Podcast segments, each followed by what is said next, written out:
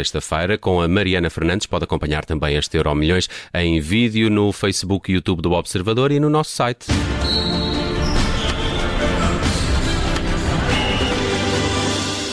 Falamos de desporto todas as tardes antes do Jornal das Sete e hoje falamos de desporto com a Mariana Fernandes. Olá, Mariana, bem-vinda. Boa tarde. Olá, boa tarde. Vamos ao tema do dia. Escolheste aqui esta acusação de Pep, não é? Acusa Colombato, um jogo ontem que também teve um final quentinho, as meias finais da taça entre o Porto e Famalicão. Uh, acusou Colombato de racismo durante esse jogo. Também foi um, um momento estranho com, com os comentadores a tentar perceber de, de, de, onde vinha tanta. A inquietação por parte de Pep no final do jogo, ele confirmou isso mesmo. Sim, ele explicou, e eu acho que grande parte de, de, de toda, na verdade, da, da, inquietação ou quase da estupefação de toda a gente que estava a ver o jogo é.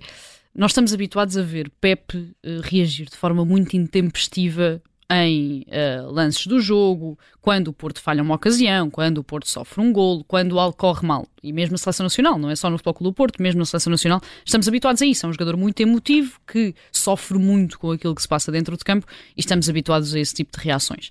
Aquilo que aconteceu ontem é que Pepe reage assim em uh, direção ao árbitro. Eu acho que essa foi a grande diferença naquilo que se passou ontem. Não estamos habituados a ver Pep, e ele sublinhou isso depois na zona de entrevistas rápidas, não estamos habituados a ver Pep, capitão do Porto e também um dos capitães da Seleção Nacional, ter uma, uma reação tão irracional uh, e tão intempestiva em direção a um árbitro. Normalmente ele é a pessoa que tenta pôr um bocadinho de água da fervura quando vê que um jogador, e normalmente na sua equipa, Otávio, principalmente, quando vê que um jogador da sua equipa está a passar um pouco a linha, é ele que vai lá e tenta um bocadinho acalmar o que está a passar. E acho que foi isso que uh, criou aqui esta estupefação, tanto dos comentadores do jogo, eu próprio estava a ver o jogo, estava a fazer o jogo aqui para o Observador e tive alguma dificuldade em perceber o que estava a passar, porque de facto não é normal. Mas, mas também assim. estranhaste a reação do próprio árbitro, que uh, não, não parecia muito uh, uh, ofendido, se quiseres, pela, pela exuberância que, que o Pep ma manifestou. Isso poderia indicar que o árbitro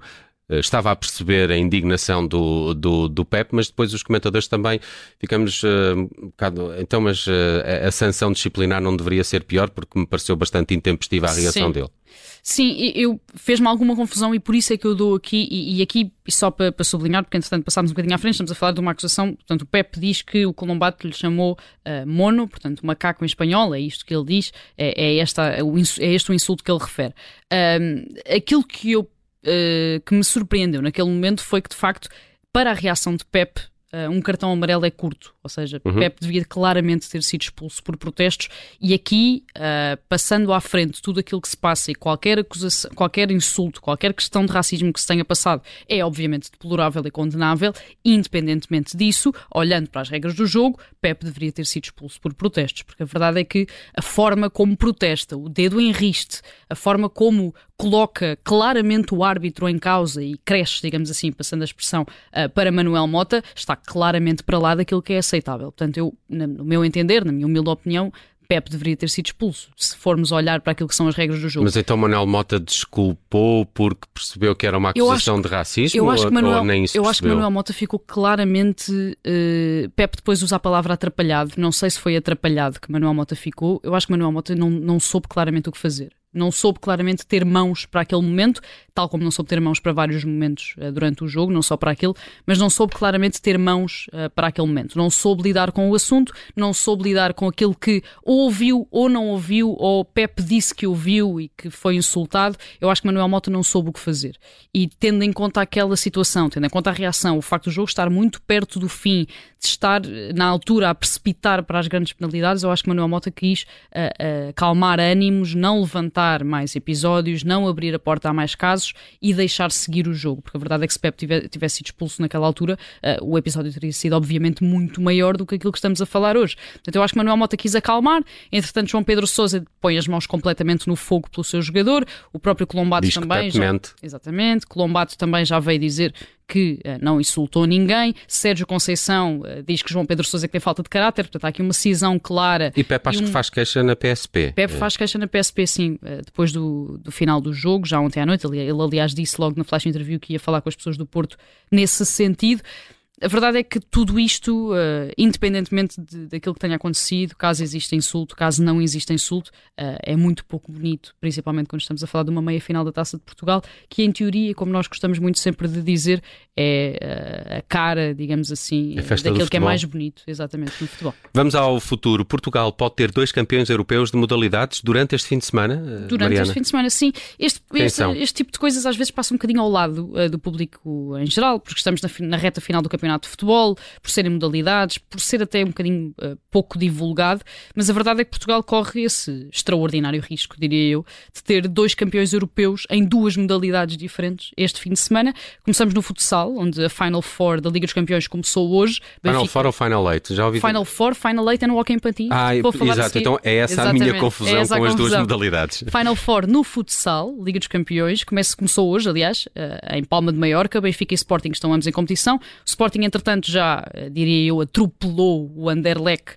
uh, goleou a equipa belga que tinha eliminado o Barcelona, campeão em título, portanto, goleou o Anderlecht já hoje e está nesta final da Liga dos Campeões, portanto, pelo menos Sporting temos nesta final da, Liga dos Campeões de, de, futsal. Mais logo, creio que às 8h30, o Benfica vai uh, defrontar a equipa anfitriã, o Palma Futsal, os espanhóis do Palma Futsal, e vai tentar chegar também a esta final. E poderemos ter, portanto, aqui uh, uma final totalmente portuguesa na Liga dos Campeões de, de futsal. Está marcada para domingo, dia 7. Este derby que é tantas vezes rotulado como o melhor jogo de futsal do mundo pode mesmo acontecer se o Benfica eliminar uh, o Palma Futsal. De recordar que tanto o Benfica como o Sporting já foram campeões europeus. O Benfica um bocadinho há mais tempo, em 2010, e o Sporting duas vezes, muito recentemente, em 2019 e 2021. E, depois, e o outro é o Hockey Patins. Exatamente, o Hockey Patins, essa Final Eight que está a decorrer em Viana do Castelo, em Portugal, e onde Portugal tem seis equipas em oito portanto, Futebol Clube Porto, Benfica, Sporting, OK Barcelos, Oliveirense e Valongo, sendo que já só tem seis, porque entretanto o Porto eliminou o Benfica e o Barcelona já eliminou o Barcelos, o que significa que os Dragões vão defrontar os catalães numa das meias finais e que é praticamente certo, se olharmos aqui para estas probabilidades, que Portugal terá pelo menos um finalista europeu, existindo essa probabilidade forte também de ter uh, uma final totalmente portuguesa, portanto podemos ter duas finais europeias com finalistas portugueses e correr, obviamente, esse risco que eu digo é extraordinário de ter dois campeões europeus em hockey patins e em futsal no mesmo fim de semana. Um minuto para Carlos Alcaraz, também ele carimbou há pouco uma passagem à final uh, no Open Madrid, Madrid, Madrid. Uh, onde está uh, a competir. mas hoje, hoje Carlos Alcaraz faz anos, faz 20 anos. 20 anos é ridículo, não é? Um Sim, bocadinho, é um bocadinho é. ridículo.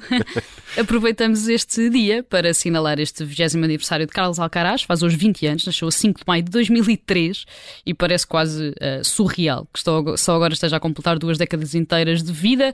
falamos, como dizias, numa altura em que está em Madrid, a demonstrar o porquê de ser tantas vezes interpretado como o futuro do ténis, anulou, atropelou também uh, Zverev, Kachanov e Koric e está na final do Open Madrid, um ATP 1000 que conquistou no ano passado e que surgiu também um bocadinho como rampa de lançamento para uma temporada que acabou por ganhar o US Open e uh, saltar para a liderança do ranking ATP.